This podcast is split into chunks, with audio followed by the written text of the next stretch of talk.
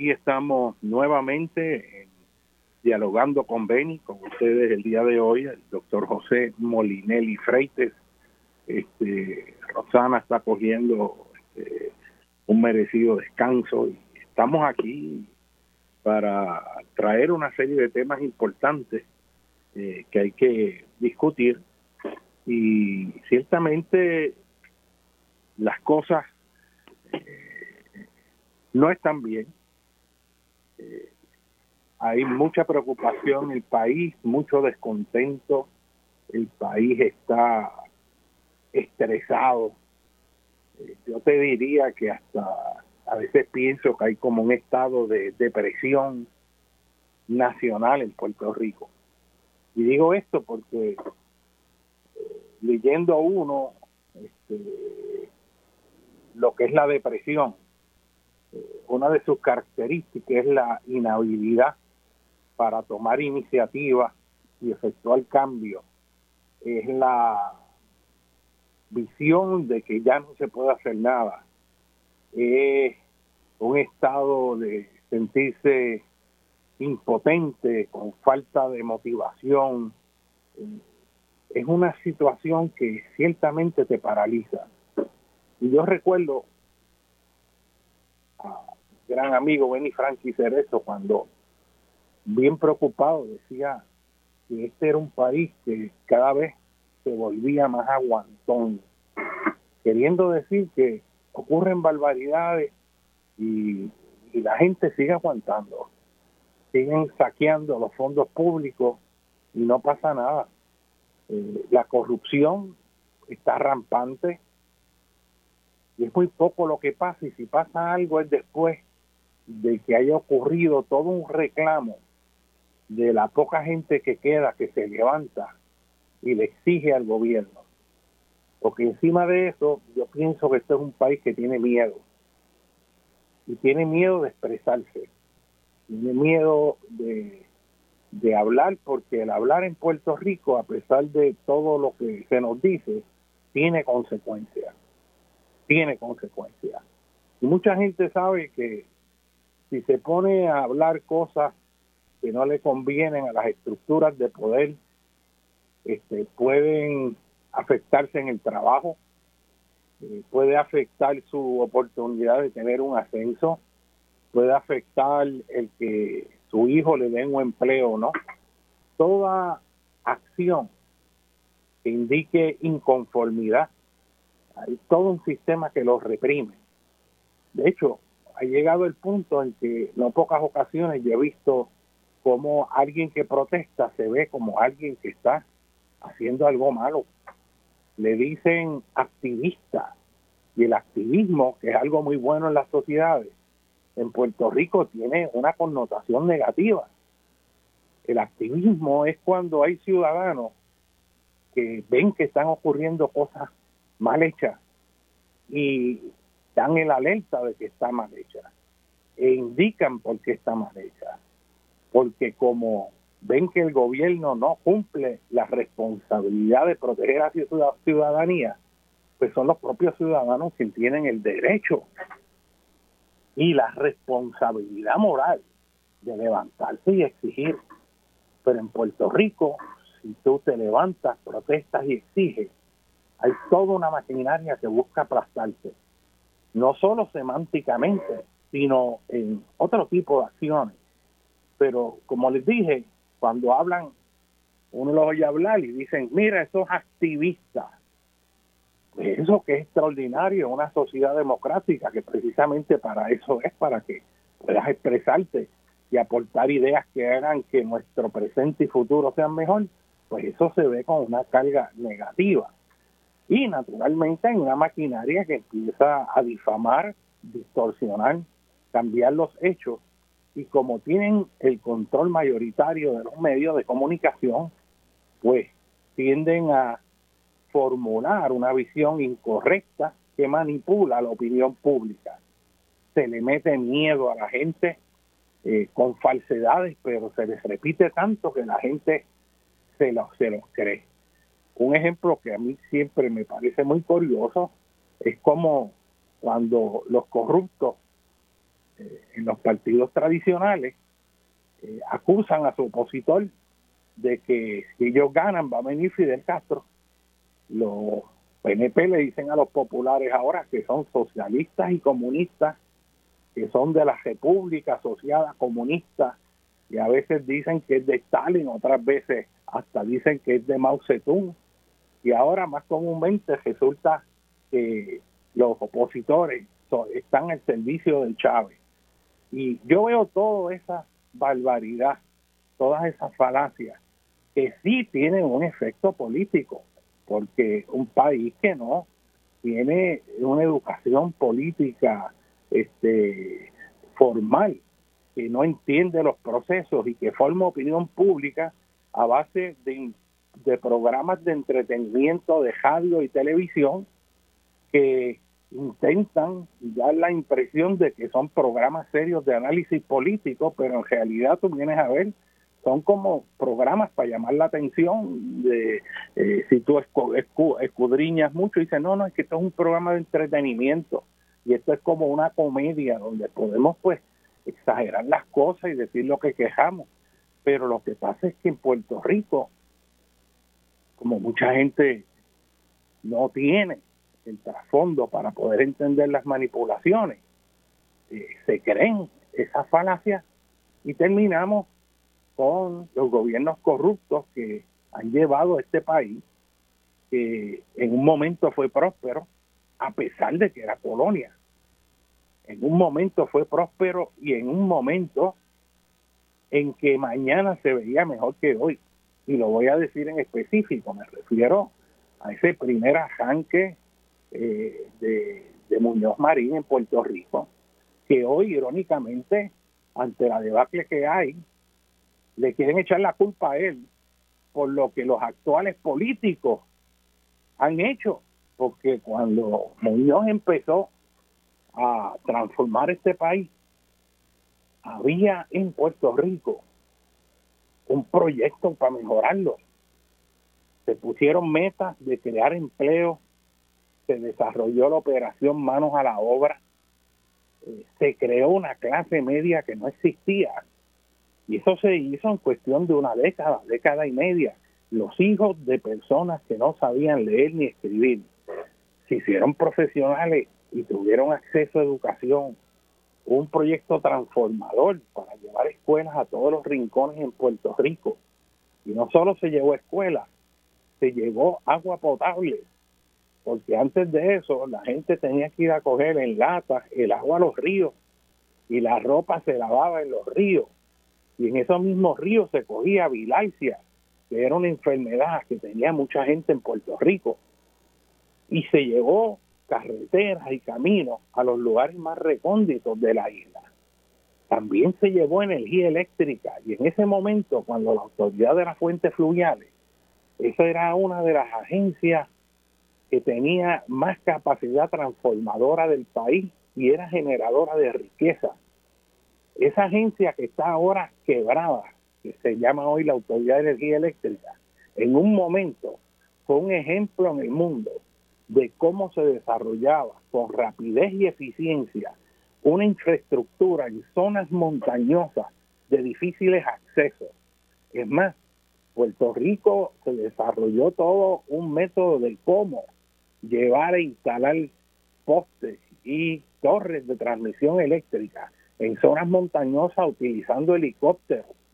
Recuerdo la historia de estos helicópteros de fuentes fluviales este, que dieron ejemplo de cómo utilizar esa, esa capacidad para llevarlo a los picos de las montañas que no había accesibilidad y establecer todas esas líneas de transmisión eh, de energía eléctrica a través de la isla. Y eso se hizo con una visión de futuro de desarrollar y mejorar la calidad de vida.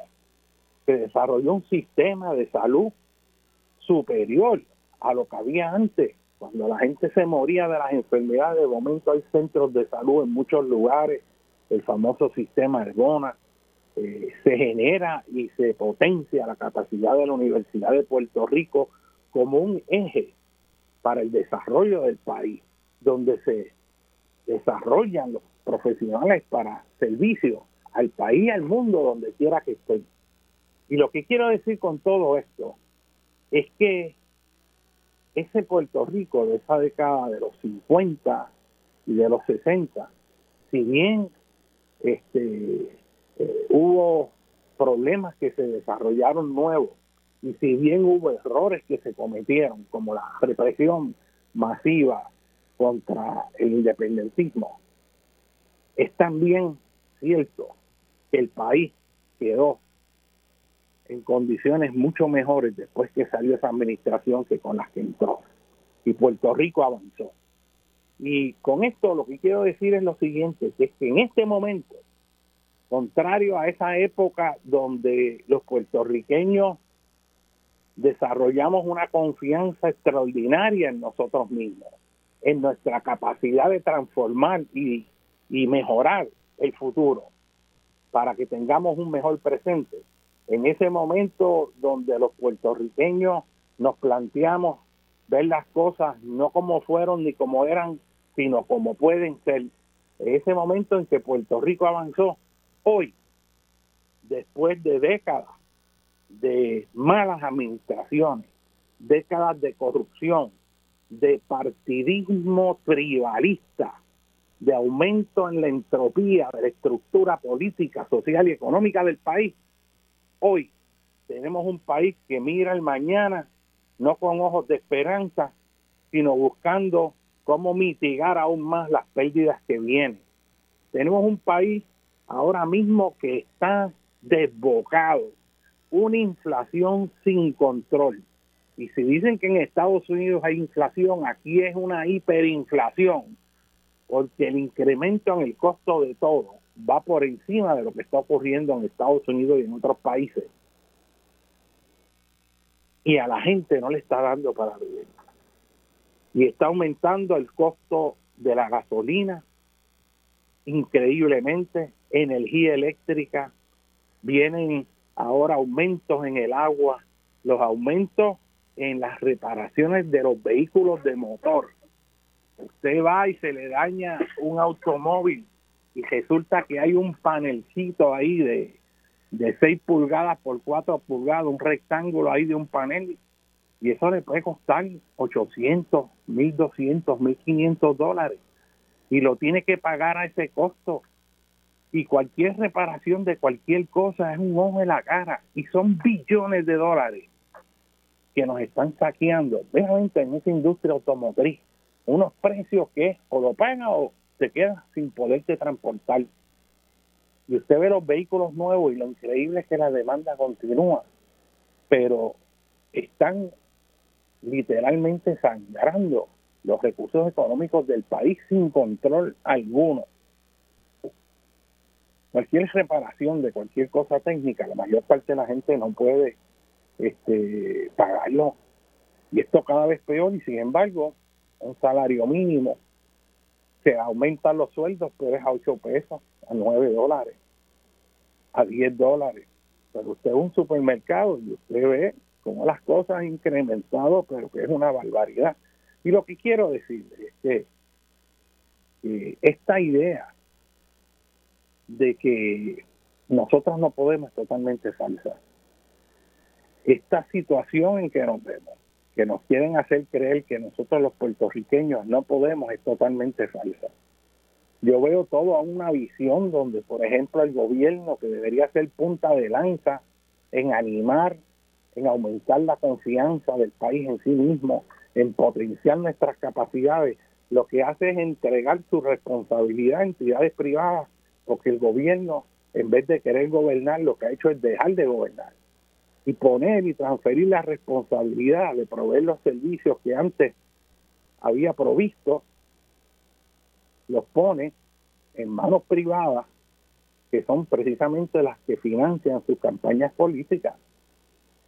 Y le voy a dar un ejemplo de algo que, que, que te da un ejemplo de, de, cómo se piensa ahora y cómo se pensaba antes. Mire, cuando yo era estudiante, yo recuerdo que yo iba a la edificio Minilla Azul de la Autoridad de Carreteras entonces, y allí creo que era en el tercer piso, no sé si todavía está ahí, en tercer o cuarto piso del edificio Minilla Azul, había un piso completo que era la división de mapas topográficos y fotogrametría.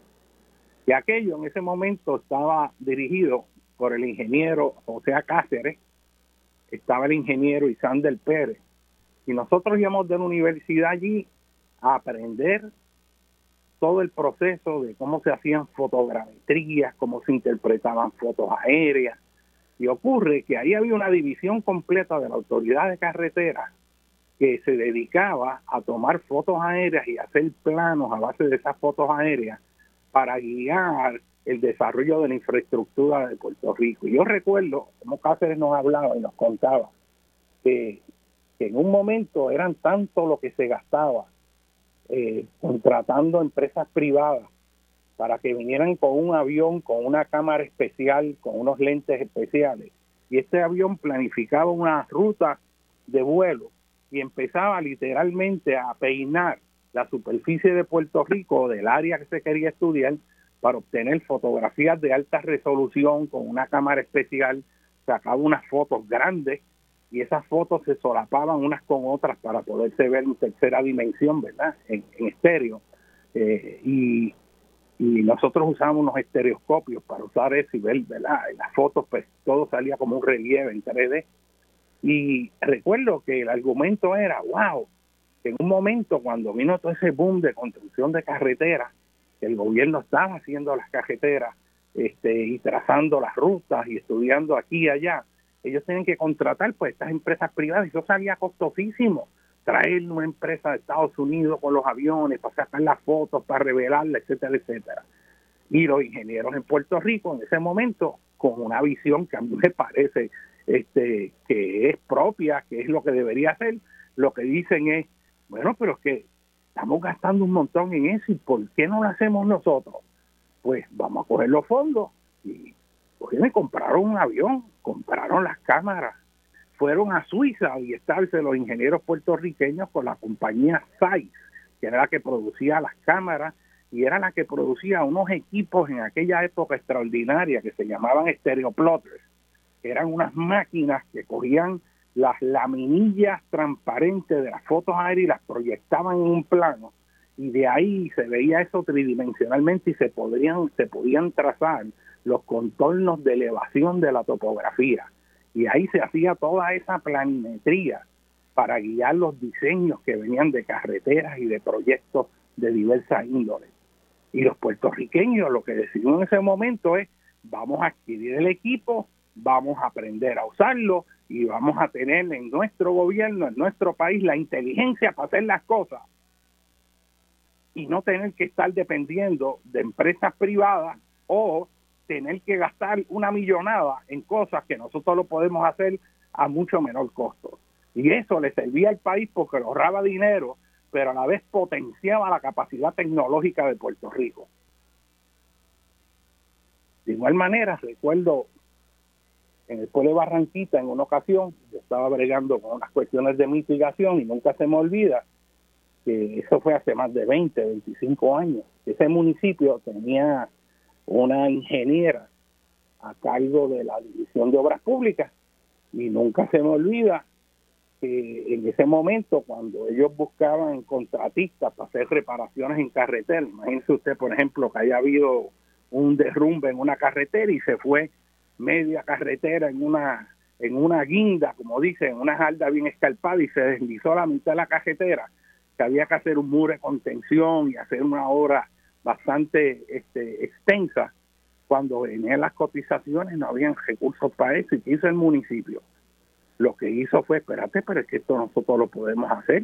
Hay una ingeniera que es ingeniera civil, el municipio tiene las excavadoras, pues vamos a hacerlo nosotros.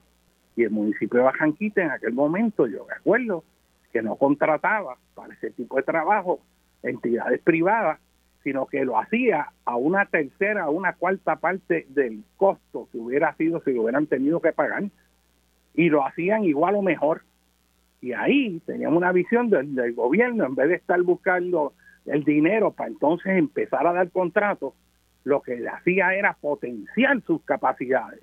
Tenía fe en, su, en sí mismo, tenía fe en su ingeniero y creaba el conocimiento, la inteligencia para ser nosotros que tengamos control de cómo vamos a hacer las cosas y hacerlas más eficientes. Y eso era una buena visión política, de acción, de cómo trabajar las cosas. Hoy en día, que a mí me preocupa y le voy a decir más, a mí me indigna ver cómo el gobierno lo que hace es buscar quien haga las cosas.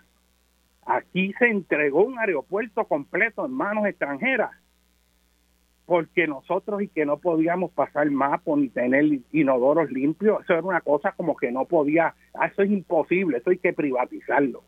Aquí se privatizaron autopistas importantes que generan millones de dólares en ganancias a los inversionistas en Wall Street y le entregamos esas autopistas para que ellos las administraran, porque resulta que Puerto Rico y que no puede administrar el cobro de una autopista y que no puede eh, eh, corregir un hoyo que se forme en la carretera o darle mantenimiento.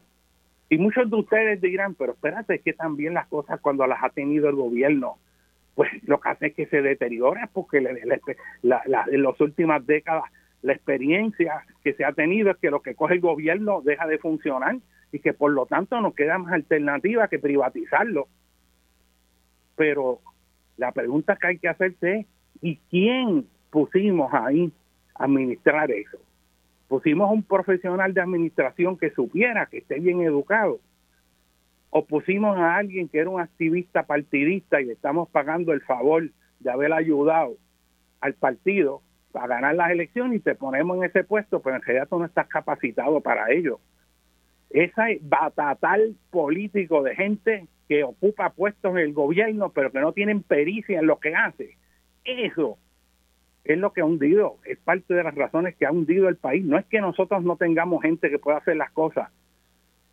Entonces tenemos una dualidad, porque a la misma vez nos llenamos de orgullo ah, con los ingenieros que salen de Puerto Rico, que los buscan en todos los lugares del mundo.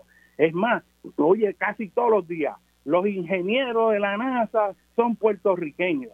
Y usted va a los mejores hospitales eh, en los Estados Unidos y usted ve médicos puertorriqueños de alto calibre. Y usted va allí y mira y dice, mira para allí cómo funciona este hospital, qué maravilla, este es como un reloj, ¿Por, ¿por, qué no podemos hacer eso en Puerto Rico? Pues entonces encuentra que hasta las enfermeras son puertorriqueñas, los médicos son puertorriqueños. Y entonces, ¿qué pasa allá con esos puertorriqueños que no pasa acá? Y tú te das cuenta que tiene que ver con la administración tiene que ver con la administración y quién está administrando. ¿Y qué es que nosotros los puertorriqueños no podemos administrar o es que a los que ponen los partidos políticos no son la gente adecuada? Usted se ha puesto a pensar si los que han estado dirigiendo en las últimas dos ocasiones y muchas más anteriormente el Departamento de Recursos Naturales y Ambientales son la gente más adecuada para proteger los recursos ambientales de Puerto Rico o los pusieron ahí para que aprueben todos los proyectos que nunca debieron haber aprobado, violando las propias leyes que se supone tengan que defender. Y usted va así en muchas agencias de gobierno y usted lo que ve es un batatal político de gente que son incondicionales. Y así lo ve a través de todo el espectro. Y ese partidismo tribalista le ha hecho un daño brutal a Puerto Rico. Y este país está en una encerrona y el problema, uno de los problemas fundamentales es la incapacidad para administrar precisamente por toda esa lucha partidista. Y esto hay que discutirlo, hay que reflexionarlo, porque yo creo que el problema fundamental en Puerto Rico en este momento es la corrupción. Veo y oigo que muchos de los partidos o mucha gente tiene interés en que se perciba que el problema es que somos colonia. Pero si bien la colonia trae un montón de problemas, una estadidad con corrupción no camina, ni una independencia tampoco, ni un Estado libre asociado tampoco. El problema por el cual el gobierno quebró, el problema por el cual el gobierno sigue tomando esencialmente un rumbo que no muestra una capacidad administrativa efectiva es la corrupción que hay dentro del gobierno, donde un grupo de personas se trepa y controla un partido y como decía aquel gobernador anterior, una vez controlan el partido y las estructuras de poder, como decía aquel gobernador, ellos cogen de bobo a los opositores y a los de ellos también. Las palabras directamente fue, cogemos de bobo a los otros y a los nuestros también. Y eso fue parte de la revuelta del verano que terminó con el gobernador Ricardo Rosselló teniendo que salir hacia afuera por la indignación que hubo, porque se burló hasta de los propios de su de miembros de su propia tribu. Y eso no ha cambiado porque se fue el gobernador, pero todos los que estaban ahí están ahora y usted los oye por radio y lo ve por televisión opinando. Todos esos corruptos, yo los oigo hablando de que no, que tiene que venir la estadidad porque la colonia es el problema. Pero si usted fue el que quebró a Puerto Rico, usted fue el que aprobó las emisiones de bonos que sabía que no podía pagar, que engañaron de hecho a la clase media en Puerto Rico que con esos bonos de Puerto Rico era que estaban sus ahorros de toda la vida. Y también a la clase media en Estados Unidos que compraron bonos de Puerto Rico porque estaban supuestamente asegurados y engañaron a todo el mundo. A Jennifer González que hizo una emisión de bonos para, para bajar el costo de la energía eléctrica y después no los pagaron. Así que vamos a seguir hablando con ustedes el doctor José Molinelli y estamos dialogando con Ben.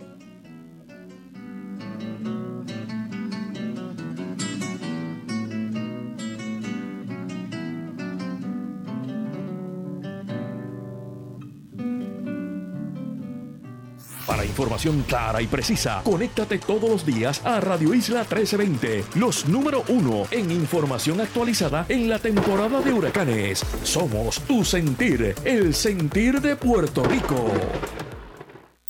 Escuchar tus programas favoritos ahora es más fácil, rápido y conveniente. Descarga la aplicación Radio Isla Móvil y busca el formato podcast de que es la que hay con Luis Herrero. Escúchalo donde quieras y cuando quieras. Radio Isla 1320, el sentir de Puerto Rico.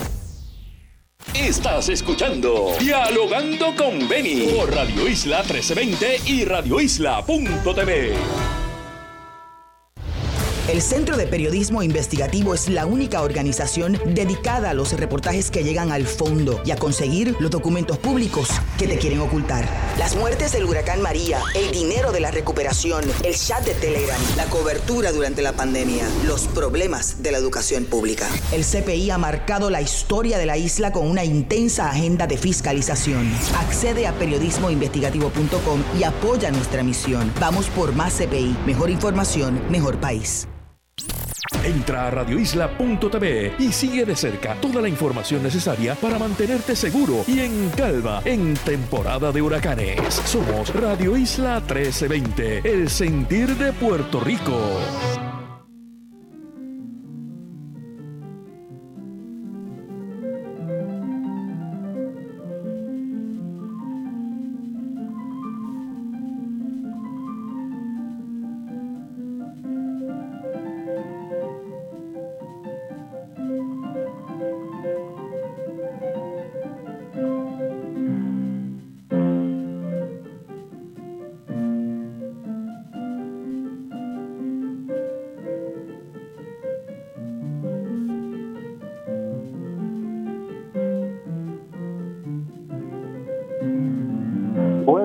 Amigos, eh, continuamos aquí en Dialogando con Ben, eh, con ustedes el doctor José Molinelli. Vamos a seguir hablando, pero antes quiero mandar un saludo allá al artista residente de Puerto Rico, Teófilo Freite, allá en el condado de Dade, en el sur de la Florida, que está llevando a cabo una labor bien importante promoviendo los elementos del arte en Puerto Rico. También queremos saludar a Pedro Meléndez, que siempre nos oye allá, un abrazo en el barrio Ciénaga Baja de Río Grande. Y quiero aprovechar la oportunidad para anunciar una actividad que a mí me parece que es muy importante, que se llama Las prácticas infalibles para perder peso. Y este es un libro que acaba de sacar la, una de las personas que más sabe de nutrición en Puerto Rico y que para mí tiene un conocimiento extraordinario, que es la nutricionista Vilma Calderón. Y va a haber una actividad para presentar este, este libro y estas estrategias que tanto necesitamos y naturalmente este, eso es un tema que se puede discutir con mucha amplitud. Pero esta actividad se va a efectuar el sábado 11 de junio a las 4 de la tarde y se va a llevar a cabo la presentación de ese libro y una charla y orientación el sábado 11 de junio de 2022 a las 4 de la tarde en la sala Leopoldo Santiago Lavandero, que es en la antigua casa de la alcaldía este, de Cagua, en el segundo nivel de la antigua casa alcaldía de Cagua. Y los que necesiten información pueden llamar al 653-8833, 787 653-8833, extensión 1826 o 1808. Y esta presentación de este libro es muy importante porque es una aportación importante a este el país. Así que eh, con Vilma Calderón yo estoy seguro que va a ser una actividad sumamente exitosa. Y quiero ahora entrar en un tema fundamental que está que tiene que ver con mucho de lo que está pasando en Puerto Rico, además de la corrupción. Esa corrupción se manifiesta en los procesos de planificación. Y cuando planificamos mal, eh, perdemos lo que hemos invertido, no logramos nuestros objetivos y gran parte de la vulnerabilidad a desastres naturales que tiene Puerto Rico tiene precisamente mucho que ver con la planificación, específicamente la mala planificación eh, en torno a, la calidad de vida en el país. Eh, así que quiero poner en un marco profundo cuáles son esos problemas. Algo de lo que yo me alegro ahora, de las cosas que están ocurriendo, que son cambios que pueden dirigirnos en la dirección correcta, es que en Puerto Rico por primera vez yo veo una conciencia amplia y que ha penetrado los medios de comunicación con respecto a los asuntos ambientales. Mucho de lo que estamos viendo ahora no es la primera vez y en el pasado, de hecho, han ocurrido barbaridades mucho mayores que las que se están discutiendo ahora. Sin embargo, la diferencia es que ahora los medios, los medios de comunicación, tanto los generadores de conocimiento independiente que están jugando un rol importantísimo este, en, brindar información que antes solamente llegaba a través de, la prensa o la radio. Hay gente directamente aportando eh, información que es relevante al país y están levantando estos asuntos y creando conciencia. Y la prensa en esta ocasión, con los issues eh, de Bahía de Jobos que trajo este, la representante Mariana Nogales, que cuando hizo esa resolución de la Cámara para investigar lo que estaba ocurriendo en Jobo, que no era la primera vez que se había dicho, y líderes ambientales de esa área también lo habían dicho antes, pero por alguna razón eso explotó de forma viral y todo el mundo empezó a poner los ojos ante el horror de lo que estaba pasando allá en Bahía de. Y actualmente estamos en una posición que después de haber habido todo ese reclamo, después de años y años de las comunidades, de los grupos ambientales, estar señalando eso sin que haya resultado alguno y que se haya mantenido esencialmente por los medios, pues como algo sin importancia. De momento ese furor, ese estruendo, cuando se le presta atención al asunto, abre los ojos del país.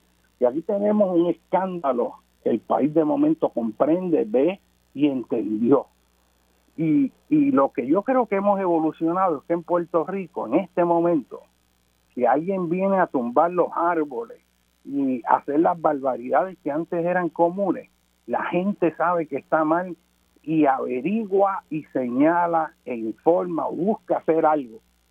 Y siempre afortunadamente va a haber alguien o algún valiente, algún líder que lo muestra y ahora a través de las redes de comunicación eso está llegando como nunca antes y eso es bueno para el país, eso fortalece la democracia y hace que nosotros los ciudadanos seamos también vigilantes de los que están ahí, que están actuando de forma corrupta porque no cumplen su deber. Y me refiero específicamente a agencias tales como la Oficina de Gerencia de Permiso. Usted sabe lo que es que esa gente da permiso a derecha e izquierda y no averigua si el permiso está bien hecho o no. El que, el que va a hacer el proyecto contrata a una gente para que le haga unos informes y unas evaluaciones ambientales y escriben eso y lo someten. Puede estar lleno de errores, puede tener falsedades. Es más, los errores más comunes no es lo que dice, sino lo que no dice que debió haber dicho. Y entonces, como llegan tantos papeles allí, lo que hay es uno o dos técnicos, pues allí, pues, ah, mira, hizo un informe, pero no lo lee, no tiene, no tiene conocimiento para ver si lo que está allí es cierto o no, y los aprueban, porque ya lo firmó un profesional, y ahí se liberó, liberó de la responsabilidad de velar por los intereses del país, y así usted ve cómo tratan de legalizar lo que es ilegal, y si no es por los grupos ambientales, por los ciudadanos que independientemente señalan estas barbaridades, si no es porque los ciudadanos que no cobran de eso, que les puede costar porque los amenazan y les forman cargos y le fabrican casos, si no es por esos ciudadanos que están ahí, dan la cara, ¿entiendes? Gente como Eliezer Molina, y un montón de grupos ambientales que dan la cara y no me voy a poner a enumerarlo a todo el mundo porque siempre se le queda alguien a uno que debe haber mencionado. Pero ciertamente, si no es por eso, nos salen a la luz muchas cosas que están ocurriendo porque no se mencionan en los medios de comunicación. Solo después que eso coge un momento es que se traen esos temas. Y por eso hay que proteger y hay que darle valor a quienes están ahí señalando eso y apoyarlo y tener la, valentía de señalar lo que está ocurriendo, porque si no el país se nos desploma, nos los destruyen, se nos quedan con nuestro país y vamos a ser extranjeros en nuestra propia tierra.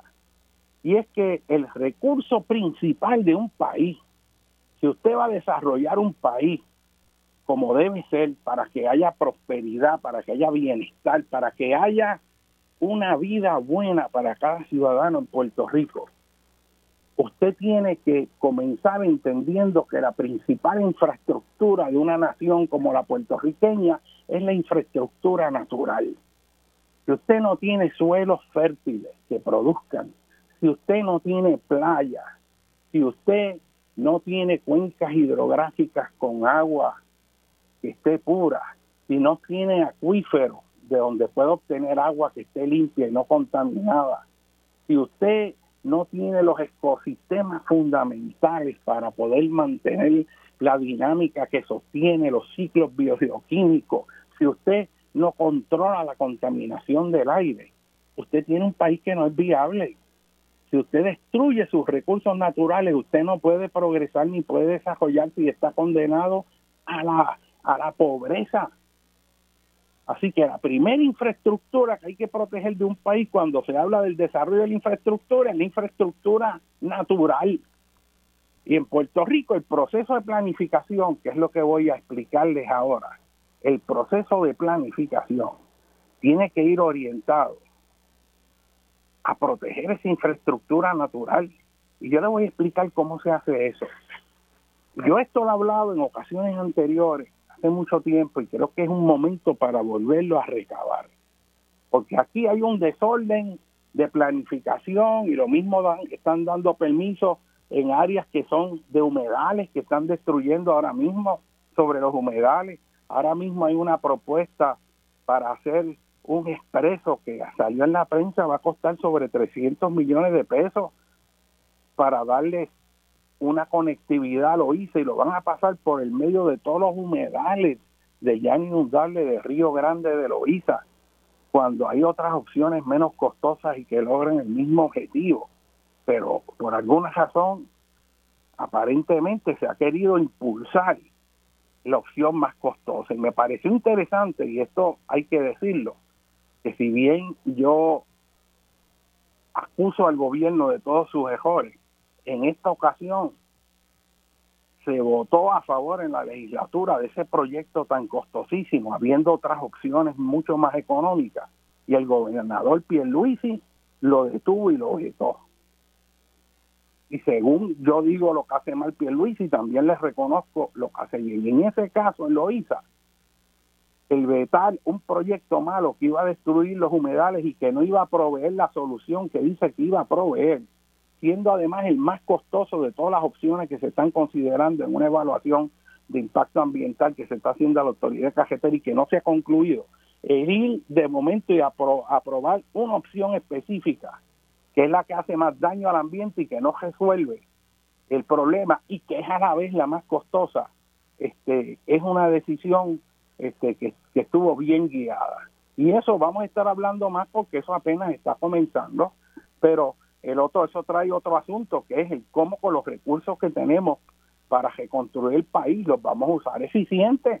O sea, tú si puedes resolver un problema con menos y tener el mismo objetivo, no lo vas a resolver gastando más, porque parte del análisis de costo-beneficio es buscar cómo tú resuelves un problema adecuadamente pero no al costo más caro, sino al costo menor.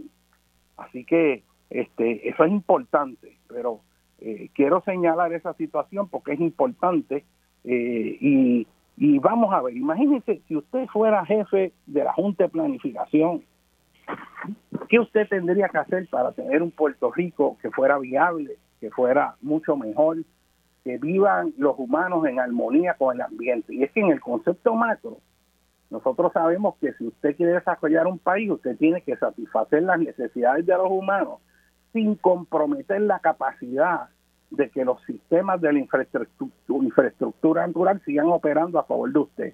Y es que esa naturaleza es la que le produce el aire, el que le purifica el aire, es la que purifica las aguas.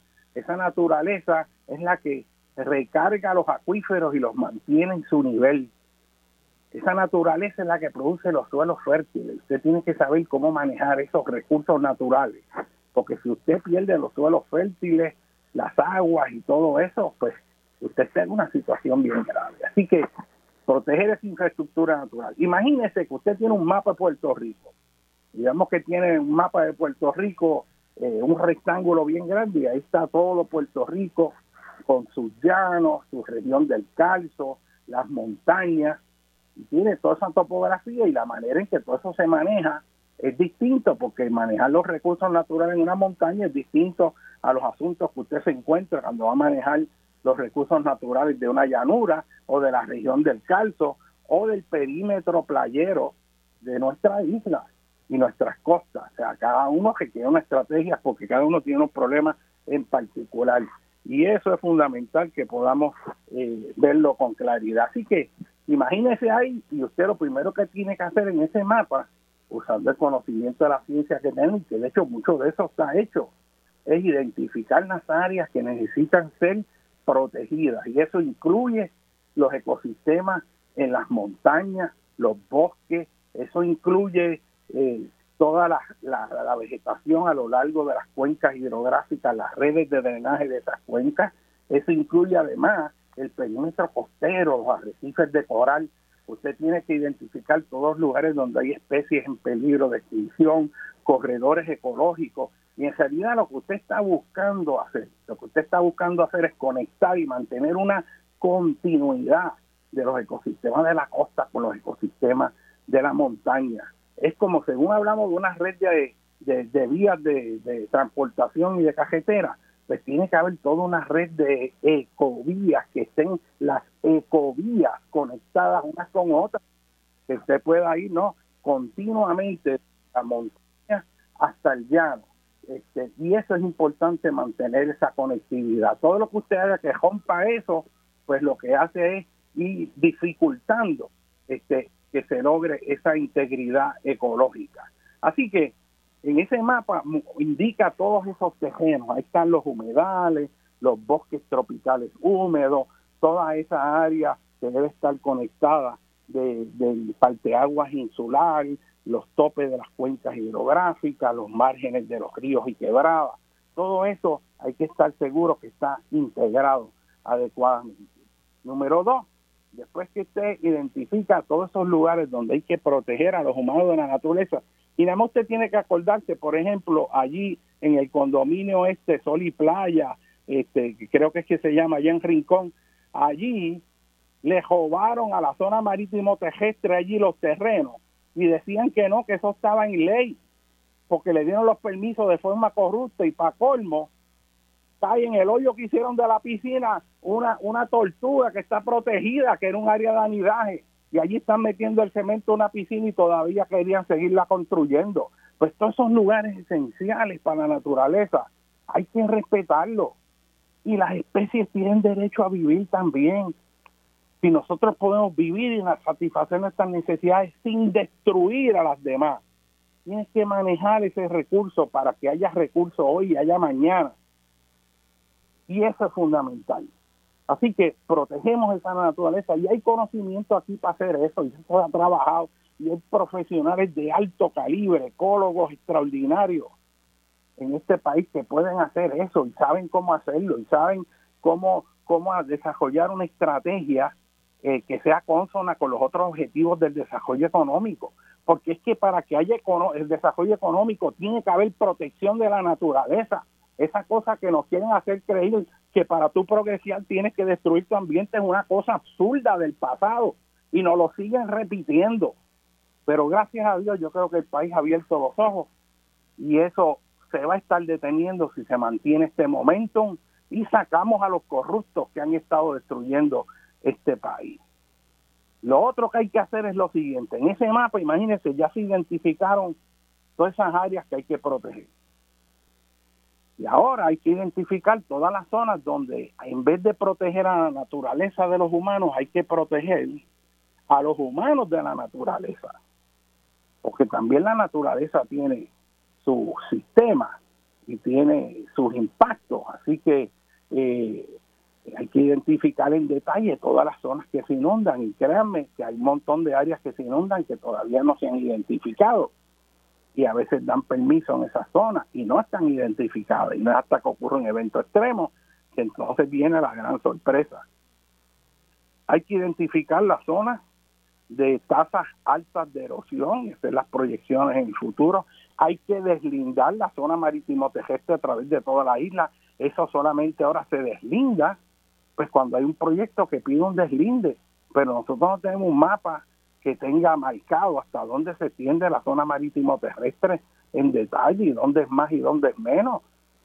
Y eso está pasado. De hecho, esa recomendación, ¿sabe cuándo se hizo? En el estudio de hace más de 50 años, señores. Hay un estudio que se llama Puerto Rico y el Mar, que se produjo bajo la administración, la mayor parte de él, de Luis Ferré, y se completó bajo la administración de Rafael Hernández Colón en 1972, 73. Y ese documento tiene toda una estrategia para que se trate con urgencia, y digo urgencia, 1972, de los problemas de manejo de la zona costanera. Y muchos de los problemas que tenemos hoy en día están ahí porque no se ha hecho algo. Está eso como si no se hubiera hecho nada, por la falta de voluntad política. Y es un bochorno en ese sentido. Y obviamente los problemas se van agravando. Así que identificar las zonas donde colapsan los terrenos y forman sumideros en la región del Carso, identificar las áreas de zonas inundables, las zonas de penetrabilidad de tsunami y entender las alturas que podrían llegar este, de forma este, completa. Eso ya hay unos mapas este, preliminares este, que denotan las áreas que podrían verse en el peor escenario este, afectadas por tsunami, pero eso no se usa en el proceso de planificación porque eh, cuando usted va a dar un permiso para construcción de una urbanización, edificio, si está en zona de tsunami o no, eso no se considera en la Junta de Planes ni hay reglamentación de cómo reglamentar el uso de la tierra en zonas susceptibles a tsunami. A pesar de que hay una información básica, básica de las zonas que se afectan, el proceso de planificación te puede poner una escuela en medio de la zona de tsunami ahora y la construyen, el proceso de evaluación por la oficina de gerencia de permiso, no consideran eso no lo consideran. Y ahí eso me parece escandaloso. Y llevo décadas diciendo eso y aquí no pasa nada. Y es que vamos a esperar ahora como con el terremoto cuando se colapsó la escuela, que venga un maremoto y entonces nos planteemos, ah, es que no había reglamentación específica de qué permitir y qué no permitir en las zonas expuestas a maremotos. Pues bueno, hay que tener toda esa cartografía en el proceso de planificación. Y yo a lo través de los años lo que yo me he encontrado es que por alguna razón ellos no quieren saber para no tener que enfrentarse a tomar esas decisiones.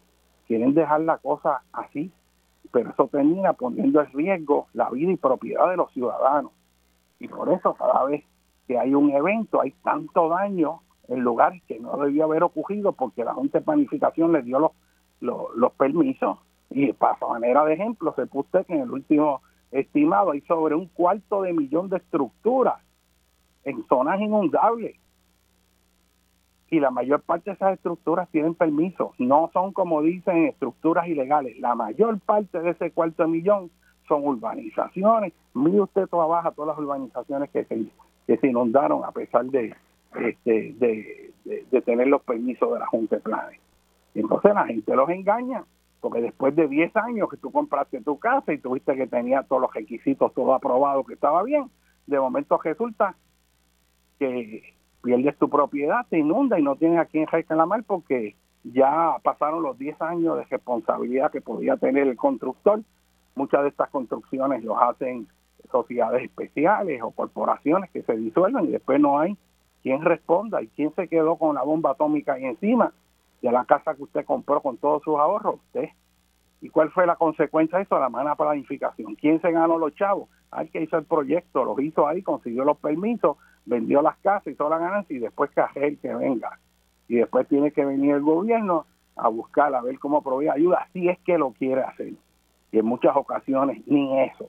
Así que este, esto es una situación que hay que pensar. Fíjese, estoy diciendo, proteger a la naturaleza humana y demarcarlo en ese mapa. Luego, demarcar todas las zonas de susceptibles riesgos naturales. Incluye también derrumbes, despeños, deslizamientos de tierra en la zona montañosa, eso incluye las zonas de erosión costera, las áreas de eh, que sufren peligros geológicos inducidos por terremotos, como los maremotos, como la amplificación de ondas sísmicas, como la licuación de los terrenos. Tiene todo ese mapa de todos los riesgos. Usted sabe que puede hacer en un lugar y que no puede hacer en otro lugar. Y eso nos ayuda a que la nueva infraestructura no se construya en lugares de alto riesgo y eso es importante. El tercer paso en ese mapa, y fíjate que lo vamos llenando y cada vez van quedando menos espacios, pero vamos asegurándonos de que tenemos una infraestructura que funciona, naturaleza protegida y los humanos protegidos también porque no nos ubicamos en zonas de alto riesgo. Si nos salimos de las zonas de alto riesgo, aquí pueden haber maremotos, aquí pueden haber inundaciones, puede haber derrumbes, pero no hay una catástrofe, porque como no estamos en esas zonas de alto riesgo, los daños van a ser en verdaderamente mínimos comparado con lo que podría ocurrir ahora. Y eso es muy importante que lo tengamos claro. Lo próximo que tenemos que identificar es cuáles son los terrenos esenciales para promover el desarrollo económico y el uso inteligente de los recursos naturales. Y por ejemplo, ahí cae número uno los suelos agrícolas. Puerto Rico, sobre todo ese valle costero del sur, tiene unos suelos muy fértiles y cuando tenemos el recurso agua y el potencial de productividad en esa zona es altísimo. Los terrenos agrícolas en los valles aluviales de los ríos, en esas planicies fértiles, esos terrenos hay que protegerlos sobre todo por, por todo lo que estamos viendo y que sabemos desde hace décadas que no podemos seguir perdiendo nuestros mejores terrenos agrícolas ante el manto de hormigón y asfalto que está robando el recurso natural fundamental para alimentar a los puertorriqueños en esta isla. Porque bien estamos viendo que ahora por la conectividad que nos da la globalización, lo que ocurre en cualquier país tiene repercusiones inmensas. Y Puerto Rico, que era un país que exportaba alimentos, es un neto importador. Y si ahora mismo tuviéramos que producir lo que nos comemos, si ahora mismo no viniera la comida que viene de afuera, estaríamos en una crisis porque no hemos sembrado, no utilizamos ese recurso y para colmo lo seguimos sembrando de hormigón, asfalto y ahora lo estamos sembrando de paneles solares los terrenos agrícolas, cuando esas fincas solares, esos paneles se pudieran muy bien poner en el techo de las casas de los puertorriqueños para que sirvan de una gran finca solar hogareña que produzca energía que nos suple sin afectar los terrenos agrícolas. Pero hay intereses económicos que quieren eh, que toda esa energía se les compre a ellos cuando nosotros la podemos producir. Y fíjese de nuevo la analogía con la anécdota que les hice de cuando yo era estudiante, cuando aquí los ingenieros en la autoridad cajetera dijeron, en vez de estar contratando a esa gente que le estamos pagando un montón para hacer algo que en realidad nosotros podemos hacer, vamos a hacerlo nosotros y nos empoderamos nosotros. Pues igualmente vamos a empoderar al pueblo de Puerto Rico a que produzca su propia energía. Eso se ha hecho en muchos lugares. En escala micro, el ejemplo de que eso se puede hacer lo ha dado Casa Pueblo en la Junta. ¿Y por qué hay oídos sordos a ese reclamo? Donde la generación de energía está en manos del, del pueblo. Que se hagan los ajustes tecnológicos que haya que hacer para que esas redes funcionen, pero hay maneras de hacerlo y hay que planificar para hacerlo, porque eso nos va a ahorrar billones de dólares en la importación de combustibles fósiles que a fin de cuentas terminan incrementando el problema de calentamiento global. Vamos a hacer que Puerto Rico en el siglo XXI sea una punta de lanza, que sea un modelo de cómo desarrollar una isla bajo condiciones tropicales con los retos del cambio climático, Aquí hay que volver a refortalecer la voluntad del pueblo de Puerto Rico y la confianza en sí mismo. Ya en el pasado nosotros hemos demostrado que sí podemos, que tenemos la capacidad, la inteligencia y lo que falta es la visión política, porque a través de un nuevo ordenamiento político podamos empoderar al país para ponerse de nuevo en sus propios pies.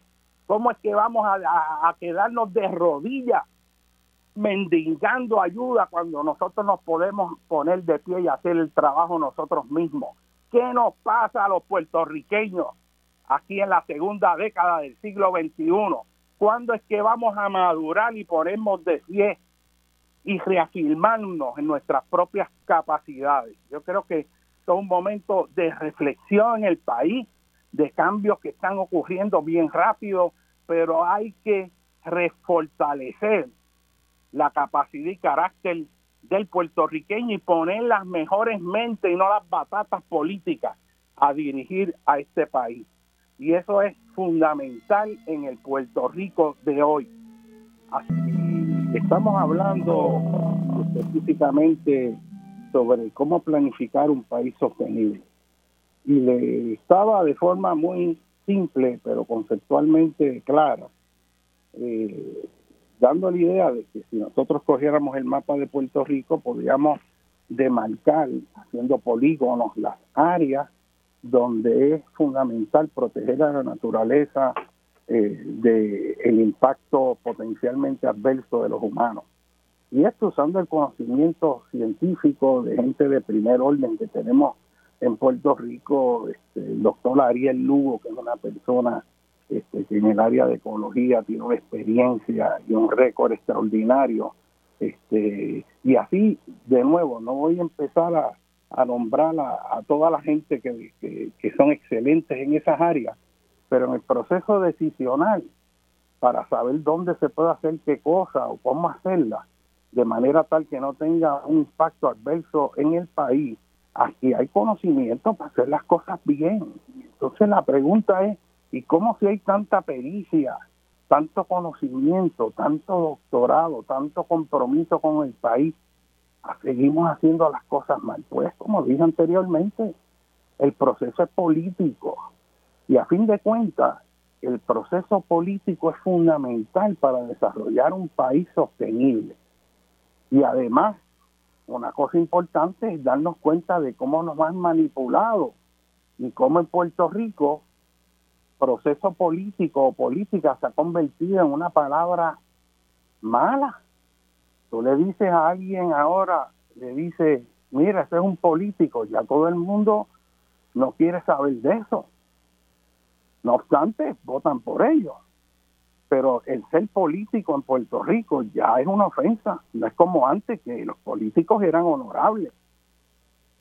Cuando se, se desarrolló Puerto Rico en el proyecto Operación Manos a la Obra, a la administración de Muñoz, y lo digo sin pena, y yo no soy este, muñozista, ni soy de partido político alguno, yo soy un pensador libre y cuando tengo que apoyar algo, lo apoyo y cuando tengo que atacarlo, lo ataco. Pero yo no soy sello de goma porque soy un ente pensante. O sea, yo no soy de tribu. Yo pienso independientemente y comento respetuosamente. Pero en el caso de las primeras administraciones que hubo en ese Puerto Rico de mediados del siglo pasado, ahí sí se reclutó las mejores mentes de Puerto Rico. Y los que fueron allí, fueron allí porque eran las mejores mentes en el área en que se seleccionaron. Y esa gente fue allí no a enriquecerse, no a buscar sueldos altos, sino a servirles al país. Y esa generación de servidores públicos en Puerto Rico, cuando se retiró, se retiró como cualquier oficial más del gobierno de Puerto Rico con una pensión bien humilde, con unos sueldos mucho menores de lo que hubieran ganado si hubieran estado en la empresa privada. Pero esa gente tenía compromiso con el país y era literalmente honorable el estar ahí para ayudar a Puerto Rico. Hoy en día, el, el paradigma es lo opuesto. Ahí tenemos un presidente de la universidad que trajeron de allá, creo que fue de Conético, y había que darle casi medio millón de dólares al año con un montón de beneficios, porque si no, no. Recuerdo unos pájaros que trajeron ahí para administrar la Autoridad de Energía Eléctrica de otros países que había que darle cientos de miles de pesos con la Junta de Control Fiscal. Esa ha una cosa que, que, que es una cosa que es, wow, yo no quiero usar palabras fuertes, pero, pero es una cosa horrorosa. Los, los, los millones de pesos que se han que se, que se le ha pagado esa gente para cosas que podemos hacer nosotros. O sea, cambió el paradigma, todo es hacer chavo, los que van el gobierno en no pocas ocasiones van a hacer las conexiones para cuando se retiran, seguir teniendo contratos y cobrando eh, exorbitantemente. O sea, es muy distinto el Puerto Rico de hoy, pero que sea así no quiere decir que tenga que ser. Entonces podemos visualizar un Puerto, un Puerto Rico de esperanza, un Puerto Rico que reafirme los valores de nuestra cultura, que, va, que reafirme el compromiso patrio con esta tierra donde las cosas no se hacen por los chavos, sino porque hay que hacerle y porque hay amor a nuestra cultura, a nuestra sociedad, al espacio de terrenos que tenemos en el mundo, que a fin de cuentas somos responsables de su manejo inteligente y sostenible. Y, y en este contexto la planificación es importante, y es fundamental, pero todos los días vemos las consecuencias de la mala planificación y qué ocurre cuando se dan permisos inadecuados. Y vamos a tener ahora con nosotros este, a la señora Tatiana Castro, que, es un residente de Guaynabo, este, donde en su comunidad eh, se ha sufrido los efectos de las crecidas del río Guaynabo, la erosión causada por el río Guaynabo, el haberse hecho proyectos que a corto plazo no se veían efectos adversos, pero que a mediano y largo plazo se ha visto que todos estos rellenos se hicieron mal ubicados, este, con mala ingeniería, han costado la pérdida de viviendas de personas mayores que viven en un estado de estrés y que el municipio no se mueve para ayudar a resolver los problemas a pesar de los fondos que hay disponibles y los planes de mitigación que hay precisamente para atender las necesidades de las comunidades. Y es que tenemos, y yo veo esto a través de muchos municipios en Puerto Rico, que estos planes de mitigación que se han hecho a través de FEMA, eh, en el proceso de instrumentalizar los mismos, en no pocas ocasiones ha sido muy difícil la participación pública mayormente porque no hay interés de promoverla en el municipio, ni en los municipios que se supone que integren a los ciudadanos en esa participación, tienen interés de integrarlo, sino que quieren tomar sus decisiones en cuartos más o menos oscuros, limitando precisamente el proceso de transparencia y participación democrática. No sé si tenemos a la señora Tatiana Castro en línea. Buenos días. Sí, buenos días, buenos días. ¿Cómo buenos está? Días, buenos días y, a su, este, y a su radio escucha. Señora Castro, nos gustaría que nos pudiera aquí explicar cuál es la, la situación este, en su comunidad, este, para que el país entienda lo que estoy seguro, mucha gente van a poder este, ver que también le está ocurriendo a ellos. Así que, eh, ¿cuál, ¿qué es lo que está pasando en Guaynabo? ¿Qué ha pasado con el municipio? ¿Qué ha ocurrido? ¿Cuáles son los daños que han experimentado este, los ciudadanos? Pónganos esto en contexto y cuál es el reclamo. Sí, bueno, como, como usted mismo ha mencionado, estamos sufriendo una situación de erosión y o hundimiento vertical en, en los terrenos que están eh, al margen del río Guainabo. Eh, tengo que, especificar que, que esto no son estructuras ilegales como, como la excusa que usa el Estado para no trabajar con estos casos. Estos son urbanizaciones. Yo vivo en Sierra Verdecía, que queda muy cerca del pueblo de Guainabo, Aquí hay 206 propiedades y tenemos también la comunidad de, Colinas de Guaynabo, que son unas 100 propiedades. En esta situación hemos estado, este, se ha estado notificando desde el 2018, que fue cuando se, se agravó la situación con, con después de María, hemos estado notificando a, al municipio, a las diferentes agencias pertinentes del Estado y no hemos recibido ninguna ayuda. Este, al momento ya se han estructuralmente, hay dos hogares que, que se tuvieron que vaciar. Tenemos dos familias que, que perdieron sus propiedades. Este, y tenemos nuestra entrada, que es nuestra entrada principal, la, la, la de la, la de la urbanización Sierra Verdecía, que, que está por, es un puente que cruza por encima del río, donde según usted mismo nos informó con, con, con los estudios que hizo y las ayudas que nos dio aquí a la comunidad, se observa desplazamiento diferencial y hundimiento en el pavimento. Nosotros no sabemos si esa entrada nuestra está apta y entonces por ahí es donde nosotros recibimos todos los servicios esenciales, bombero, ambulancia, policía, este cartero, recogido de basura, los visitantes y nosotros mismos. Esa es nuestra entrada principal. Eh, y todo esto se ha notificado al municipio. Usted tiene el conocimiento porque ha estado con nosotros en, estos trabajos y no pasa nada.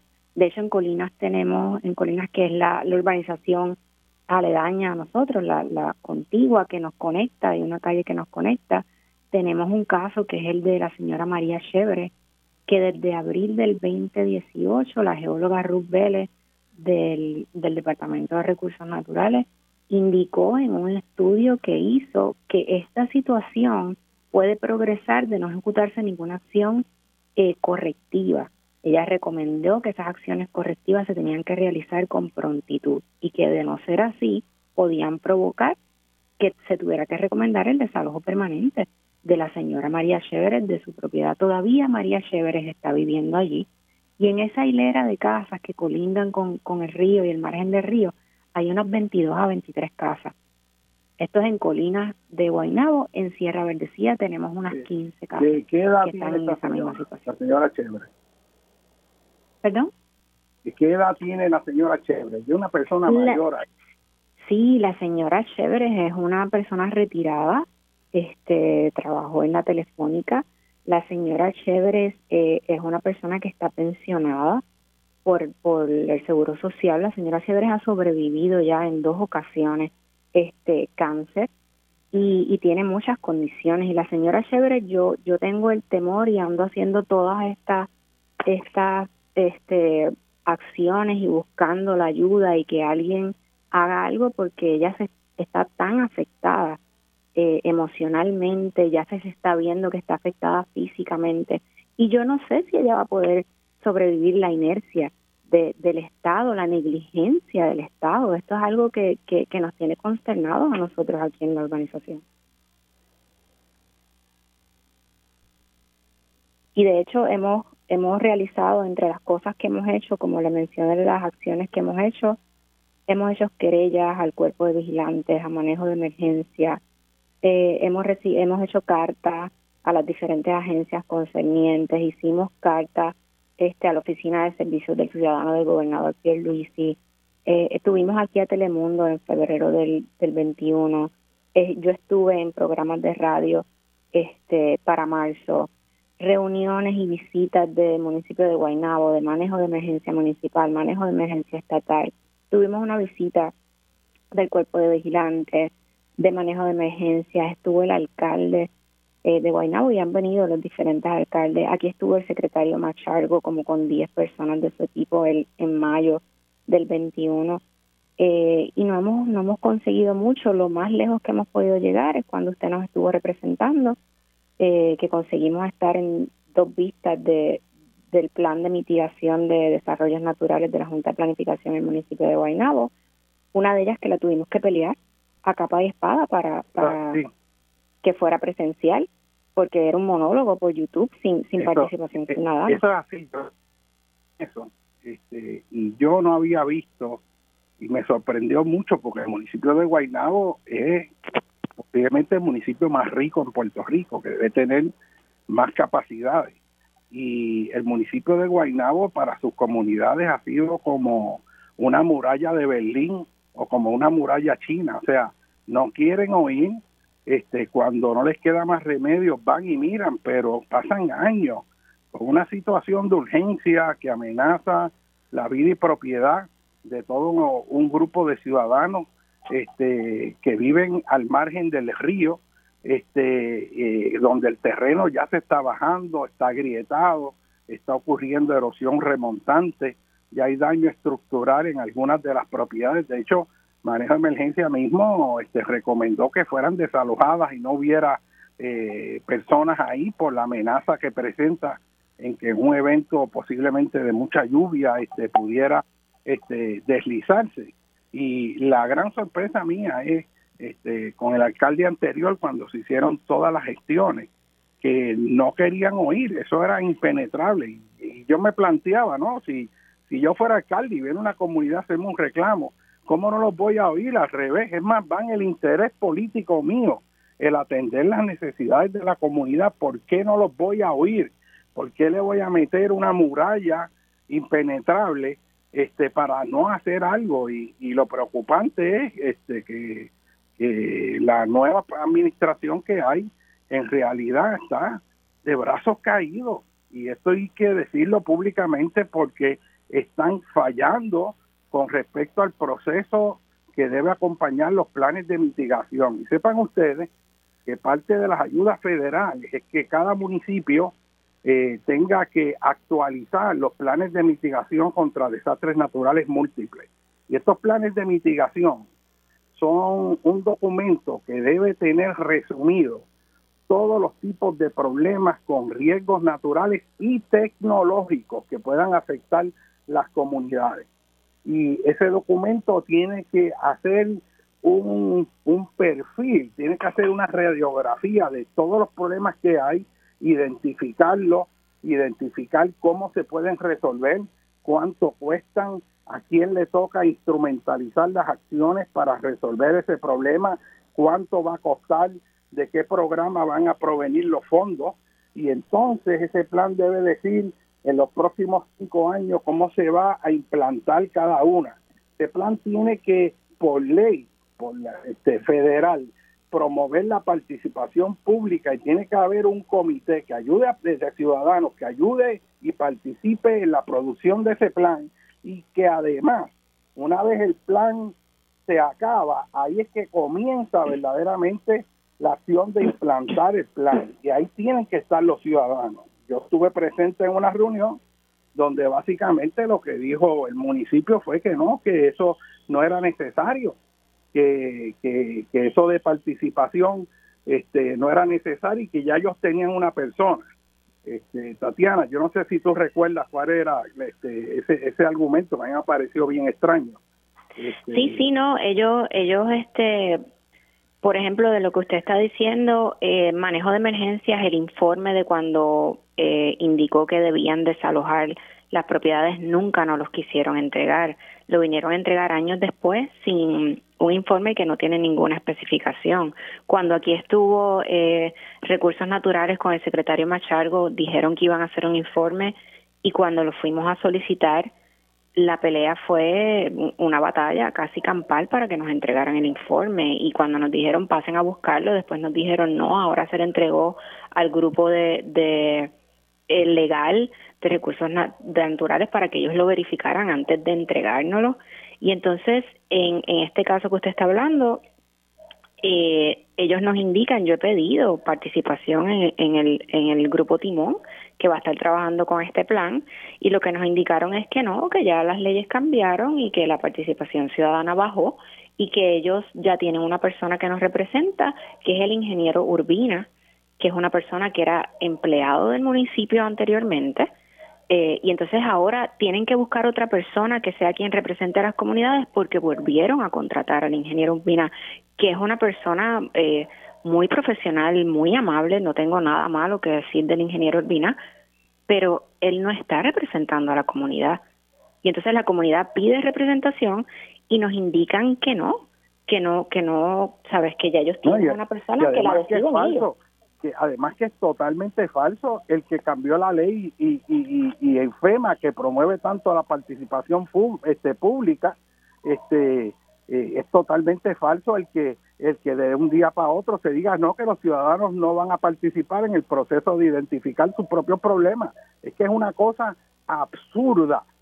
Y esto no solamente está pasando en Guaynabo esto está pasando en muchos otros municipios donde básicamente en cuartos oscuros se está manejando lo de mitigación, pero con el agravante también de que no se están haciendo las peticiones para resolver las necesidades de la ciudadanía.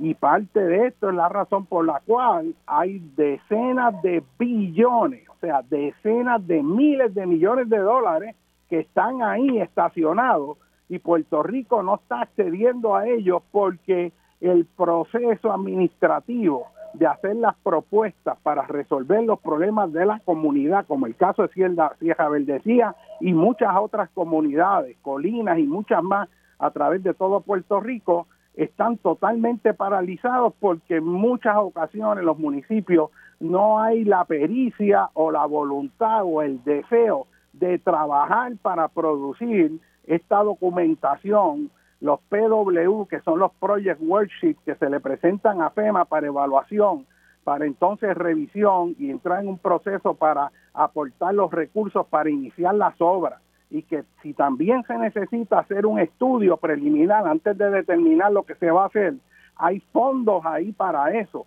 Pero ver un municipio que es el más rico de Puerto Rico, hasta proponer que sean los ciudadanos los que costeen esos estudios, es una cosa que es aberrante y que viola la intención de la ley. Yo quiero dejar claro aquí que aquí esto se está manejando en cuartos oscuros, que no está viendo la participación ciudadana que tiene que haber y si la hay en no pocas ocasiones son sellos de gomas que ponen ahí del partido en control de ese municipio y que así no es como vamos a poder desarrollar un país sostenible. Aquí tiene que haber transparencia, los ejecutivos de FEMA tienen que saber esto y tienen que traerlo a la luz porque ellos son responsables también si permiten el que no haya participación pública y si permiten aprobar planes de mitigación que están mal hechos, que están incompletos, que son generalidades. Para mí aquí un montón de elementos que rayan a nivel de escándalo que deben ser investigados no solo localmente, sino a nivel federal, porque están usando los recursos mal. Y a mí me parte el alma el saber que están los fondos ahí y terminan o perdiéndose o no usándose para resolver verdaderamente las necesidades del país. Y en este foro de dialogando con Benny, como lo hacía Benny Frankie Cerezo, vamos a estar abriendo y sacando a la luz todas estas situaciones que hay que decir, que son verdades, como llaman inconvenientes, que nadie quiere decir, pero hay que decirlas, porque si no el país se nos cae encima. Y esta situación con Sierra Verde, sí, la lucha de esta comunidad, para mira, por lo menos ir en etapas y resolver la urgencia, ¿no? ¿Cuáles son las casas que se necesitan? Un planteamiento que es obvio, es que lo más costo efectivo en estas casas que hicieron al lado del río sobre un relleno y que ahora se está erosionando y están eh, agrietadas, amenazando con daño mayor si no se toma acción a tiempo, porque esto podría afectar las otras casas que todavía no han sido afectadas. Lo más costo efectivo ahí es una expropiación, ¿no? Este, como se ha hecho en tantos lugares. Nada más recuérdense lo que pasó ahí este, en, la urbanización este, en Bayamón, donde se derrumbó el, mogote, este, eh, en donde, ¿se acuerdan? Salió el video famoso aquel de la señora que decía Tati, Tati, mientras se derrumbó toda la montaña y toda esa línea de casa se destruyó y hubo que expropiarla. Y eso fue por una mala decisión de planificación. De igual manera, cuando los derrumbes en Lares, que se fue el cementerio y se fueron un montón de casas más, el derrumbe en el barrio Nibón, allá en Morovi, que costó más de 12 millones de dólares al gobierno de Puerto Rico porque no había un desastre y tuvo que bregar con el problema de una carretera que se construía allí. Hicieron una urbanización, hicieron unos cortes que inestabilizó el terreno y de igual manera el caso del CDT de Corozal que lo hicieron en la formación geológica San Sebastián que es bien inestable y se perdieron millones de dólares por ubicarlo en ese lugar y la lista, mire, es imparable de los millones de dólares que nos cuesta la mala planificación en Puerto Rico. Y esto hay que discutirlo porque si vamos a ser un país sostenible, tenemos que hacer las cosas inteligentemente. Y el hecho ambiental, el hecho de planificación inteligente es fundamental. Así que este tema hay que tratarlo, hay que discutirlo y es fundamental este, tener la continuidad este, para que el gobierno actúe y despierte y que haga lo que tiene que hacer y que los ciudadanos no tengan que recurrir a estar públicamente señalando las cosas que tienen que hacer y que no han hecho. Así que esto es bien, bien, bien importante. Señora Castro, ¿algo más que usted quiera añadir que crea que, debe saber el país? Pues yo sí me gustaría añadir que, ponerle nombre a, a, las personas que están sufriendo esta situación, que es la señora Sandra Olivieri, que es una, una eh, directora de escuela pública retirada, que ahora mismo está sin casa, viviendo en la casa de su hija, con, con el crédito completamente dañado porque dejó de pagar la casa que le dijeron que tenía que abandonar y no, y no tiene manera de, conseguir su propia casa. Y tenemos a la María, a la señora María Chéveres, que ya, ya la había mencionado. Hemos estado muy concentrados en lo que son los terrenos en las playas y la zona marítimo terrestre, que es sumamente importante, pero estamos hablando de los ríos, estamos hablando de los ríos que son parte del sistema del agua potable de nuestro país. O sea que también tenemos que, que, estar atentos a esto. Y yo vuelvo nuevamente y, y, de aquí emplazo al director de FEMA, la directora de Recursos Naturales y al gobernador Piedro Perluisi, si aquí ocurre una desgracia, esto no va a ser eh, no va a ser un desastre natural, esto va a ser un esto va a ser pura negligencia del Estado. No cumplen con su deber fiduciario de proteger vida y propiedad. Y aquí eh, nos mete muchísimo miedo con el socialismo y con el comunismo, que yo de estos temas no conozco mucho, este, pero realmente entiendo que los partidos que hemos tenido aquí, la, la administración que hemos tenido, socializa la deuda y privatiza la ganancia. Nos toca a nosotros, la mala administración de ellos, pagarla y entonces todo lo que son las ganancias están privadas en manos de unos pocos. Y esto tiene que cambiar, esto tiene que cambiar definitivamente. No podemos seguir en esta desgracia. Pues nosotros agradecemos su, su presencia aquí me imagino según evolucione esto, pues vamos a poder seguir informándole al público radio oyente, que es un público inteligente, porque esta emisora se caracteriza por tener un perfil de oyentes, de gente este, que, que, oye y piensa, y eso es bien importante, así que muy eh, agradecida agradecemos su presencia, señora Castro. Eh, muy buenos días. Bueno, mis amigos, vamos a una pausa. Seguimos aquí en Dialogando con Beni, con ustedes el doctor José Molinelli Freites y estamos hablando sobre la mala planificación en el país, cómo resolverla y lo que los puertorriqueños tenemos que hacer. Vamos a una breve pausa y con...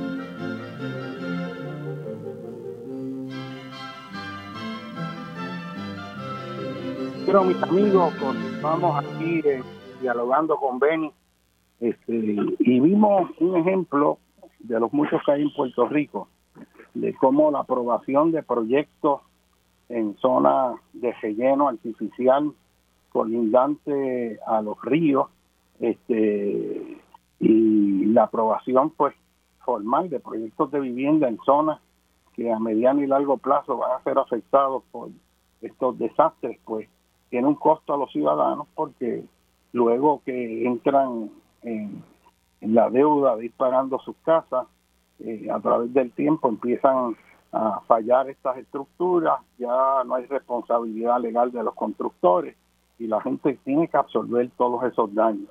Y lo más terrible de esto es que aquí hay billones de dólares para atender todas estas situaciones este, que no se han usado, igual que ha ocurrido con la Autoridad de Energía Eléctrica, billones de dólares que están ahí para reconstruir la infraestructura, en este caso Luma, eh, con las redes de transmisión y, verdaderamente no ha habido movimiento y han pasado cinco años.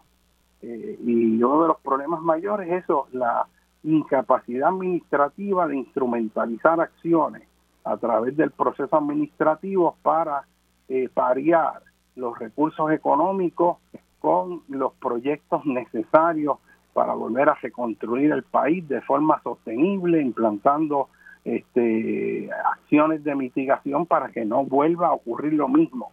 Porque recuerden ustedes, esto no es cuestión de volver a hacer las cosas como estaba. Si las hace como estaba, se va a destruir de nuevo. Usted tiene que ir un proceso de análisis para reinstalar esa la función de esa infraestructura de manera que cuando venga el próximo evento no sea afectado y no se pierda, porque si no, no avanzó nada y entra en lo que nosotros llamamos el ciclo de construcción, destrucción, reconstrucción, destrucción y nunca saca los pies del plato. ¿verdad? Y para esto, pues yo estaba explicando como a través del proceso de planificación, que a fin de cuentas es el cómo resolver problemas sin crear otros nuevos. Y eso es fundamental. De un planificador usted tiene que resolver un problema, pero tiene que estar seguro que no crea otros problemas tratando de resolver eso. Se puede resolver un problema de tránsito construyendo una autopista, pero entonces puede hacerlo a lo largo de una llanura inundable y no consideró adecuadamente los volúmenes de agua cuando el río se desborda y lo que crea entonces un problema de inundación mayor porque la autopista lo que está es reduciendo el espacio de flujo de las escorrentías. Eso no quiere decir que no se pueda hacer, pero que si lo hace tienes que considerar esos otros impactos. Así que la idea es resolver problemas sin crear problemas mayores. Y anteriormente el paradigma era, tú resuelves el problema económico, el problema social, pero no se consideraba las consecuencias ambientales. Así que eh, estamos en una época que vemos lo que cuesta el no considerar el medio ambiente porque nos hace perder la, la, la inversión. Y si queremos desarrollar económicamente el país, queremos que la infraestructura en la cual invertimos esté hoy, esté mañana. Por eso a mí me parece absurdo como siguen dando permisos en la orilla de las costas, todo este esquema de corrupción liderado por eh, partidos políticos y políticos que están ahí en la legislatura que controlan los nombramientos y ponen gente para facilitar el esquema de la corrupción de los permisos, que es una de las formas de corrupción mayor en Puerto Rico y que hay que que hay que aguantar y controlar porque están destruyendo el país y están destruyendo la capacidad para que el país funcione de forma sostenible. Están de hecho causando tanto daño que aunque lleguemos a un punto en que volvamos a poner la gente que es para tratar de reconstruir el país, existe una posibilidad de que sea tarde. Yo pienso que se está haciendo tarde, pero aún estamos a tiempo, aún estamos a tiempo, pero hay que sacar a los corruptos que llevan décadas ahí destruyendo este al país, controlando este las agencias de gobierno y controlando este los contratos.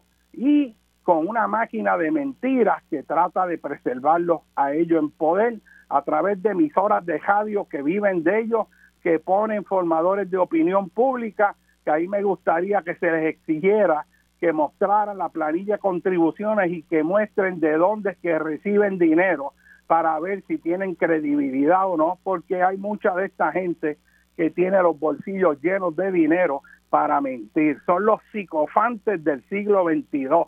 Y eso viene desde tiempo de los griegos, cuando se le pagaba a la gente para difamar este, o para hablar a favor de forma este, desproporcionada de cierta gente y todo estaba comprado. Que muestren sus ingresos y de dónde es que devengan los fondos este, para ver si tienen eh, eh, la credibilidad que dicen tener. Y así, lo que le estoy explicando y dándole herramientas es que sí podemos hacer un país que sea sostenible y que es más, sea ejemplo de cómo nos podemos adaptar al siglo XXI dentro del contexto isleño. Y de ahí la clave de cómo manejamos el terreno, dónde nos ubicamos. Y a manera de resumen, proteger a la naturaleza de los humanos y de marcar esos espacios, proteger a los humanos de la naturaleza y de marcar los espacios de inundación, de derrumbe, de peligros en caso de terremoto, incluyendo hasta fallas geológicas que pueden hacer ruptura en el terreno, tener toda esa base científica ahí y entonces identificar los terrenos y protegerlos que son esenciales para el desarrollo económico. Y ahí hay que proteger de forma urgente los terrenos agrícolas, que a mí me parte el alma el ver, por ejemplo, todo ese llano costero del norte lleno de cemento, de casa de un solo piso, el ver, por ejemplo, ese corredor de Caguas Humacao, que están esos terrenos fértiles ahí, como todo eso se ha llenado de urbanizaciones, el Valle de Calley, el Valle, el llano costero del sur, cuando usted ve la autopista y de momento lo que ve es un piso completo de techos de cemento sobre los mejores terrenos agrícolas. Y ahora pisos completos de paneles solares en terrenos que en vez de estar produciendo vegetales, ahora tiene paneles solares, cuando esos paneles solares podrían estar en el techo de nuestras casas produciendo energía y reduciendo la carga térmica del techo, porque si ese calor que cae en el techo, ese techo caliente que te fuerza a tener un aire acondicionado prendido para tú gastar, tener ese aire prendido pagando las tarifas más altas que hay en lugares comparables. Aquí tenemos que si pusiéramos esos paneles solares en los techos, las temperaturas en los techos son menores porque lo que hace es calentar el, el, panel, el panel y produce energía eléctrica. Y eso es extraordinario. ¿Y cómo es que hay una inercia para hacer eso? ¿Quiénes están influenciando a nivel del gobierno para hacer eso? ¿Quiénes son los legisladores corruptos que se prestan para negar que Puerto Rico tenga derecho a ser un país sostenible? y que no tenga que desangrarse todos los años de billones de dólares que tenemos que pagarle a los países exportadores de petróleo y estar contribuyendo de esa forma este, al problema de, contaminación ambiental. Así que eh, el país tiene que estar enterado y darse cuenta. Y una cosa importante que yo quiero recalcar es que en el país donde la gente está renuente, a veces yo oigo gente dice, yo no voy a votar más eso está todo corrupto y la indignación la manifiestan ausentándose del proceso decisional. Yo les digo que no cometan ese error, que en Puerto Rico en realidad no hay política, en Puerto Rico lo que hay es tribalismo partidista, eso lo rechazamos, no podemos ser parte de ese tribalismo corrupto partidista que difama, que distorsiona, que miente, que se pone una cruz como si fueran cristianos y a quien le sirven es al diablo con las mentiras que están este, diciendo todos los días y se paran a difamar, a difamar a la gente decente que está trabajando por este país. Es una cosa indignante. Y ese tribalismo partidista, ese es el que hay que eliminar en el país. Y se elimina precisamente con la participación política, porque la política es el arte y ciencia de tomar las decisiones sobre nuestro futuro. ¿Cómo es posible que usted quiera enajenarse de tomar las decisiones de qué futuro quiere? Y ese futuro quiere decir, si usted quiere pagar tarifas de energía eléctrica más altas que nunca, como las estamos pagando a pesar de la mentira de Luma, que prometieron que esto iba a ser villas y castillas, que de nuevo la empresa privada iba a hacer lo que no hacía el gobierno. Y aquí que la empresa privada iba a poner el dinero porque estábamos quebrados y como ellos iban a poner el dinero, iban a poder rehabilitar la infraestructura de energía eléctrica. Y resulta que ahora vinieron, creo que son 10 o 12 billones de dólares de FEMA para reconstruir toda esa infraestructura y de, encima de eso le pagamos cientos de millones a Luma con los dineros de nosotros para que ellos administren lo mismo que nosotros estábamos administrando, pero de forma peor todavía, porque perdieron el conocimiento que tienen los celadores de línea, los empleados de energía eléctrica, que aquí siempre los momentos de emergencia le han dicho presente este país. Y a mí me indigna cuando usted ve toda esta, todo este montón de psicofantes tratando de manchar este, el buen nombre de muchos puertorriqueños este, que trabajaron por este país y dijeron presente siempre. Y así vamos perdiendo el control de nuestra infraestructura, entregarse a manos extranjeras para quedarnos sin país, sin tener posibilidades entonces, ni tan siquiera aspirar a un nuevo proyecto de desarrollo económico porque no tenemos poder, porque somos dueños de nada.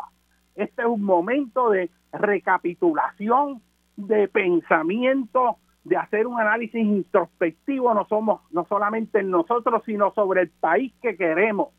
Si queremos un Puerto Rico sostenible, manejado por gente honrada e inteligente, que potencie nuestras capacidades, que deje surgir todo el potencial grandioso que tenemos en Puerto Rico cuando decidimos así hacerlo, cuando ponemos a gobernar en este país sus mejores mentes y no las mentes de corruptos sellos de goma, este, que lo que están buscando es su propio beneficio y no el beneficio del país. Hay que hacerse esos planteamientos porque este momento histórico es trascendental y lo que decidamos ahora va a determinar nuestra existencia como nación. Vamos a, a poder determinar si vamos a seguir existiendo o vamos a desaparecernos licuándonos en un, en un mar de, de gente que no tiene dirección ni rumbo ni nacionalidad, porque han borrado todos los elementos de lo que somos. Y obviamente eso todavía ahora se ve como lejos, pero ese proceso está avanzando rápidamente y cuando vengamos a abrir los ojos, lo vamos a tener país con una crisis de sustitución de población y muchos problemas. Pero para cejar la temática de planificación, que no quiero ¿verdad? acabar porque el tiempo siempre nos traiciona. En ese proceso de identificar en el mapa los terrenos necesarios para el desarrollo económico, hay que proteger los terrenos agrícolas de alto potencial y no solo protegerlos, sino ponerlos a producir. Porque otro problema es que cuando se hacen proyectos de producción agrícola, cambia la administración y la que viene lo elimina diciendo que no funciona. Y entonces proyectos como el del arroz, yo me acuerdo, mira, yo me acuerdo la emoción que yo sentí cuando hubo aquel aumento increíble en la producción de alimentos, que fue en la década de los 70. Y en ese momento el senador Rubén Berrío este, estaba en la, en la legislatura y el Partido Independentista, eso hay que reconocerlo, produjo todo un proyecto para poder producir el arroz en Puerto Rico.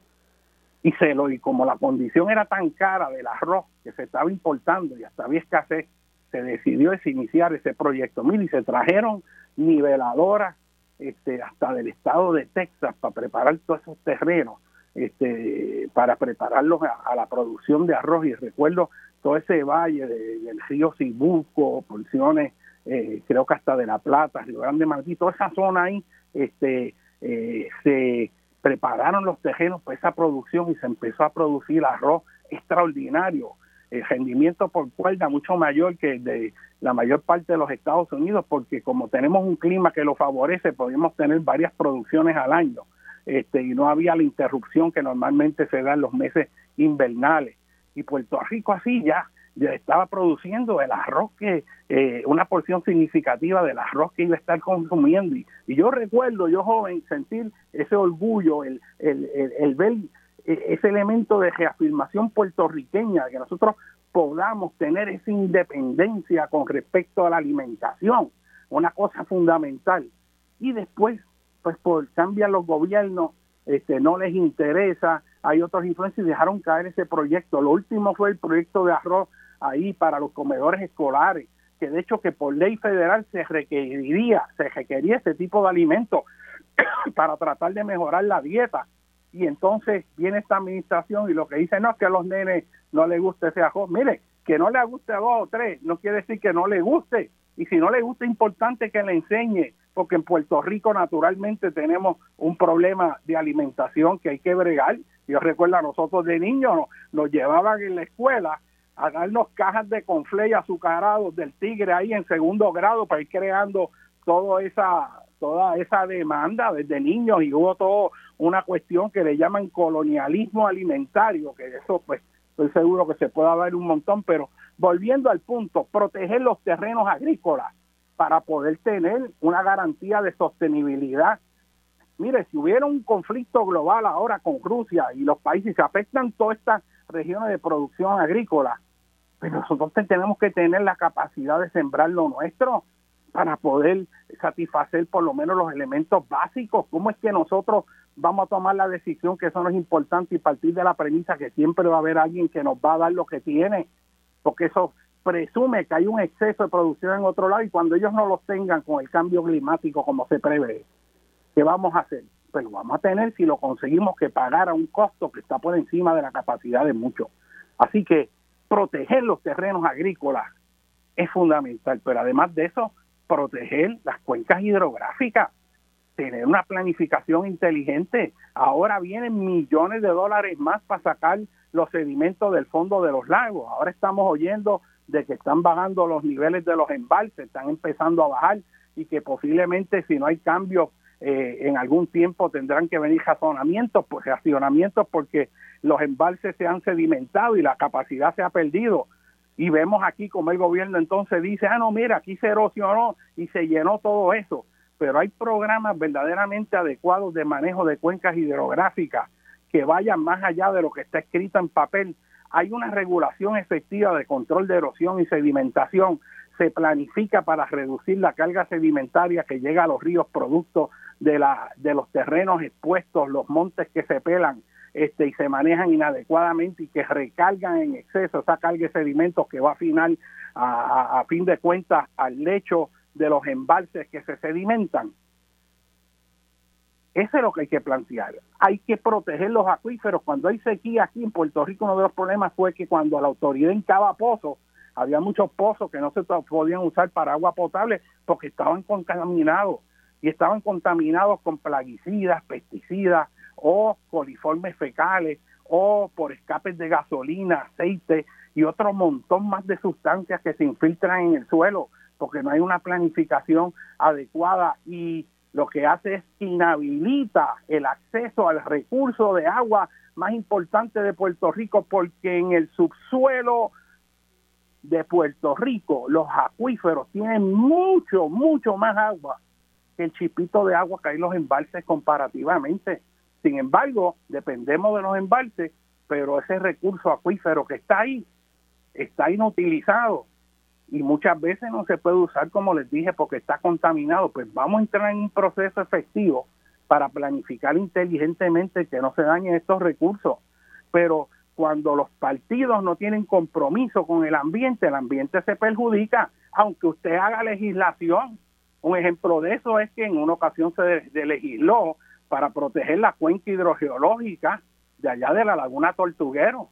Pero Pedro José y yo una semana antes de irse le cortó un canto para que metieran desarrollos en un área crítica de recargue de acuíferos en la y proteger la calidad de las aguas de la laguna Tortuguero. Y ahí en esa cuenca hidrogeológica se dieron permisos para construir a Sucusumucu, como se dice en la isla, y los terrenos de alto potencial agrícola para producción de piña. Ahora mismo muchos de estos terrenos se han perdido entre Vega y Manatí porque son urbanizaciones que han metido ahí y eso es absurdo. Es, además del valor estético, y ahí vamos al otro principio, que además de proteger los terrenos necesarios para el desarrollo económico, las aguas, los acuíferos, los terrenos agrícolas, las áreas en que se siembren bosques para producción de madera, todos esos recursos que pueden desarrollarse los, arrecifes, protegerlos, proteger la pesca, protegerlos de la contaminación creciente. En vez de hacer eso, este, lo que estamos haciendo es lo opuesto, pero se puede hacer. Así que protegemos esos terrenos, los dedicamos a esa producción económica de forma sostenible, científica, en armonía con el ambiente, y entonces nos toca identificar los terrenos que tienen un valor extraordinario por su belleza, la belleza del paisaje. Y en eso Puerto Rico tiene tanto lugar que es espectacular con respecto a su belleza, pero cada vez más en medio de un paisaje bucólico que usted ve, esas, esas laderas con esas inflexiones convexas y cóncavas, ese paisaje donde hay flujos convergentes y divergentes, rodeados de distintas tonalidades de verde. Sobre todo, mira, esa, esa área cuando uno va, que cruza el parteaguas insular, va saliendo del pueblo de Calle y va subiendo esa cuesta, y de momento empieza a bajar esa cuesta en dirección a Ponce, increíble, y se va abriendo ese paisaje de ese llano costero del sur, y se ve ese mar Caribe, y ahí usted ve los contrastes de verde, de acuerdo si ha llovido o no, uno ve todos esos verdes intensos, o a veces los ve secos por la falta de lluvia, pero cuando cae un poquito de lluvia, usted ve ese rebeldecimiento, ese paisaje espectacular, que es una cosa que hasta te toca el espíritu y de momento tú empiezas a ver todos esos techos de cemento sobre terrenos agrícolas y empiezas a ver esos billboards con esos anuncios horrorosos. Hay anuncios ahora que presentan y tienen tanta intensidad en la luz que hasta de día tú los ves y te molesta por, por la cantidad de luz que está generando. Y, y tenemos un país donde entonces esa belleza la estamos destruyendo y metemos torres ahí encima de los mogotes y eliminamos los mogotes sin ninguna consideración estética ni respeto por la geomorfología natural de nuestra tierra.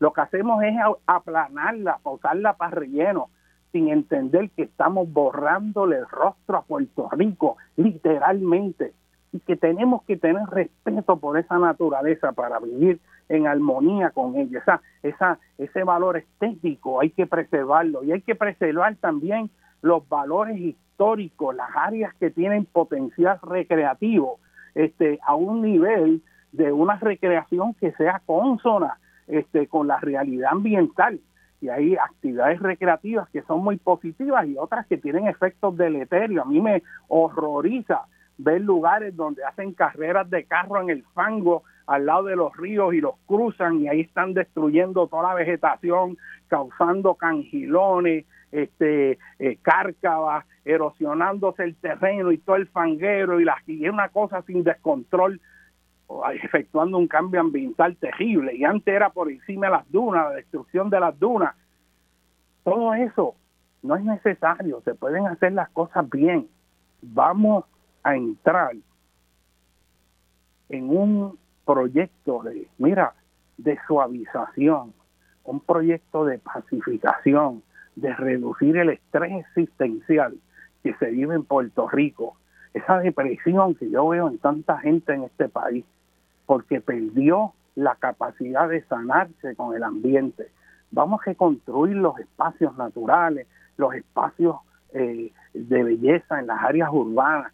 Vamos a traer y regresar la naturaleza a las ciudades. Vamos a esos esos canales de agua que se llenaron, eh, que se destruyeron y se metieron dentro de tubos para el drenaje pluvial y esos canales de cemento que se hicieron, vamos a restaurarlos y convertirlos en las corrientes y quebradas que una vez fueron. En vez de seguir canalizando ríos y llenándolos de cemento, destruyendo los espacios ribereños como se propone ahora en el río Piedra, vamos a usar la inteligencia para poder resolver los problemas de, de inundación sin tener que destruir esas redes de conexión que hay entre los sistemas ecológicos de la montaña con los de la costa y a la misma vez preservar espacios recreativos como las luchas que están dando los residentes eh, de Río Piedra ante las obras que vienen de canalización, que si bien es cierto que hay que proteger contra las inundaciones, precisamente producto de la mala planificación de ubicar toda esa infraestructura en zonas inundables, hay maneras de darle la vuelta a la cosa para que sea sostenible y no haya que destruir más el ambiente. Y en ese proceso de preservar los lugares históricos y no destruirlos como pasó en Paseo Caribe, no sé si se acuerdan que metieron toda esa infraestructura ahí en la zona marítimo terrestre, en una zona histórica donde se hizo la defensa en el fuerte del Boquerón ante el ataque de los ingleses comandados por Sir Ralph Abercrombie en el 1797 y donde los puertorriqueños junto a la comunidad de hecho de los franceses izaron las banderas ahí para contrarrestar el ataque de los ingleses que se habían emplazado allá en lo que es Miramar y el condado con sus cañones. Y ahí se efectuaron batallas extraordinarias, lugares de mucha trascendencia histórica, esta parte este de la isleta de San Juan y allí lo vemos lleno de cemento con toda esa historia borrada completamente bajo el cemento.